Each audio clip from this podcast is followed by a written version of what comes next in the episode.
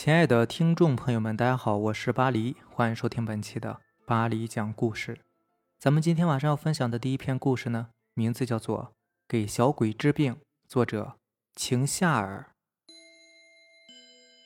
黎民诊所里的黄医生已经在这个小村子里面工作很多年了。今天晚上轮到黄医生独自在诊所里值夜班，夜深了，黄医生无聊地坐在椅子上打着哈欠。兴许不会有人来了，看来一会儿他就可以关门回家睡觉了。突然，门口传来急促的敲门声，黄医生立马清醒过来，利索的开口说：“请进。”话音刚落，一个年约四十的妇女满脸焦急的推门而入：“黄医生啊，请你救救我的女儿吧！”别急，先让我看看你女儿。黄医生连忙稳定她的情绪。我女儿还在家里呢，家离这儿不远。黄医生，行行好，和我去一趟吧。”妇女哀求道。黄医生医者从医，自然是救死扶伤为先，赶紧收拾医药箱，拿好急救药品，就让妇女带路，匆匆赶了过去。路上，黄医生觉得周围的环境有些眼熟，但事态紧急，忙着赶路，也就没有在意。黄医生跟着妇女来到他家。妇女拿出钥匙开了门，连忙把黄医生请进去，带着他来到女儿面前。黄医生认真的检查了一番，又量了体温，还好，孩子只是发烧了，三十九度，有些高，但是还好，来得及医治。黄医生有序的拿出一次性注射器和药水，给孩子打过针之后，又拿了一些退烧的药给女人，仔细说明吃药的次数。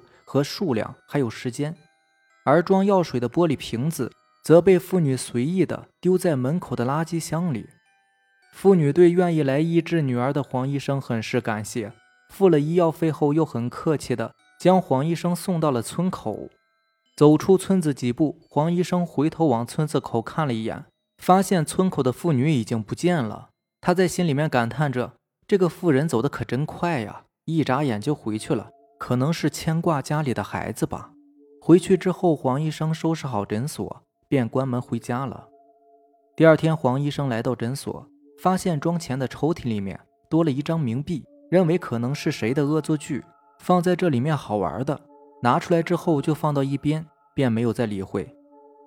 中午，黄医生出诊回来，途经一片坟地，环顾周围的环境有些眼熟。不免停下脚步，又认真的环视了一圈。突然，他打了个寒颤，这不是昨天晚上经过的地方吗？他壮着胆子走进这片坟地，走着走着，他猛然瞥见一座坟头的边上有一些玻璃碎片。走近仔细一看，他心里面顿时发毛，这不是他昨天晚上用过的药水瓶子吗？再联想到早上抽屉里的冥币，他心中一惊，额头冒出冷汗。他这是撞鬼了呀！突然，他看见墓碑上的照片，正是昨天晚上那个老妇人。此时，照片里的妇人正对着他笑呢。黄医生吓得撒腿就跑。这件事情给黄医生带来不小的冲击，每每想起都会心有余悸。从此以后，他再也不敢独自一人去值夜班了，因为他害怕会再次撞鬼。下面这个故事名字叫做《积习难改》，作者赵公强。老王是殡仪馆的工作人员。这天傍晚，他拿着扫帚在殡仪馆院内清扫地上的落叶。扫着扫着，老王无意间一抬头，远远瞥见一号治丧大厅门口似乎有一个人影。恍惚间，老王感觉那个背影是一个老太太的。她弓着背，拄着一根拐杖，步履蹒跚的。走进大厅敞开的大门，这么晚了，会是谁呢？老王寻思着，等老太太出来之后，过去问一下。就在这时，老王的手机响了。办公室黄主任吩咐老王，明天有人要来办丧事，让他准备一下。接完电话，老王揉揉眼睛，再去看一眼大厅门口，瞅了许久，也没见老太太出来。纳闷之余，老王干脆就走进一号大厅。想去看个究竟，奇怪的是，大厅里空空如也，哪儿还有什么人呢？老王挠挠花白的头发，心想：难不成是自己眼花了？第二天下午，办丧事的那家人来了，他们租用的是一号厅。听了黄主任和死者家属的交谈，老王这才知道死者是一个姓吴的老太太。想到昨天晚上的怪事儿，老王心里面就咯噔了一下。灵堂布置好以后，老王打开音响设备，按照惯例播放哀乐。可是不知道为什么，音响显示屏上信号一切正常，可就是没有声音。老王把几个按钮调试了好几次，依然没有一点用。家属们急了，都围了过来。吴老太的大孙子恰好在一家歌厅当音响师，看到老王急的是满头大汗，就自告奋勇来试一试。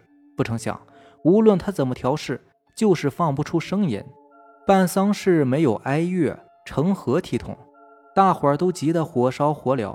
老王掏出手机，正准备给黄主任打电话，吴老太的二儿媳妇发话了：“妈在世的时候。”没事总爱往小区跳广场舞的地方跑。虽然说老人家腿脚不利索，可她喜欢坐在旁边看人家跳舞，经常一去就是半天呢。是不是这个哀乐他不感兴趣，想听广场舞曲呢？大家一听不免觉得有些荒唐。只是与其再找人折腾，倒还不如一试呢。于是吴老太的大孙子重新摆弄起音响，还别说，一番捣鼓之后。轻松愉快的广场舞曲马上环绕着整个大厅响了起来。老王一颗悬着的心也总算是落了下来。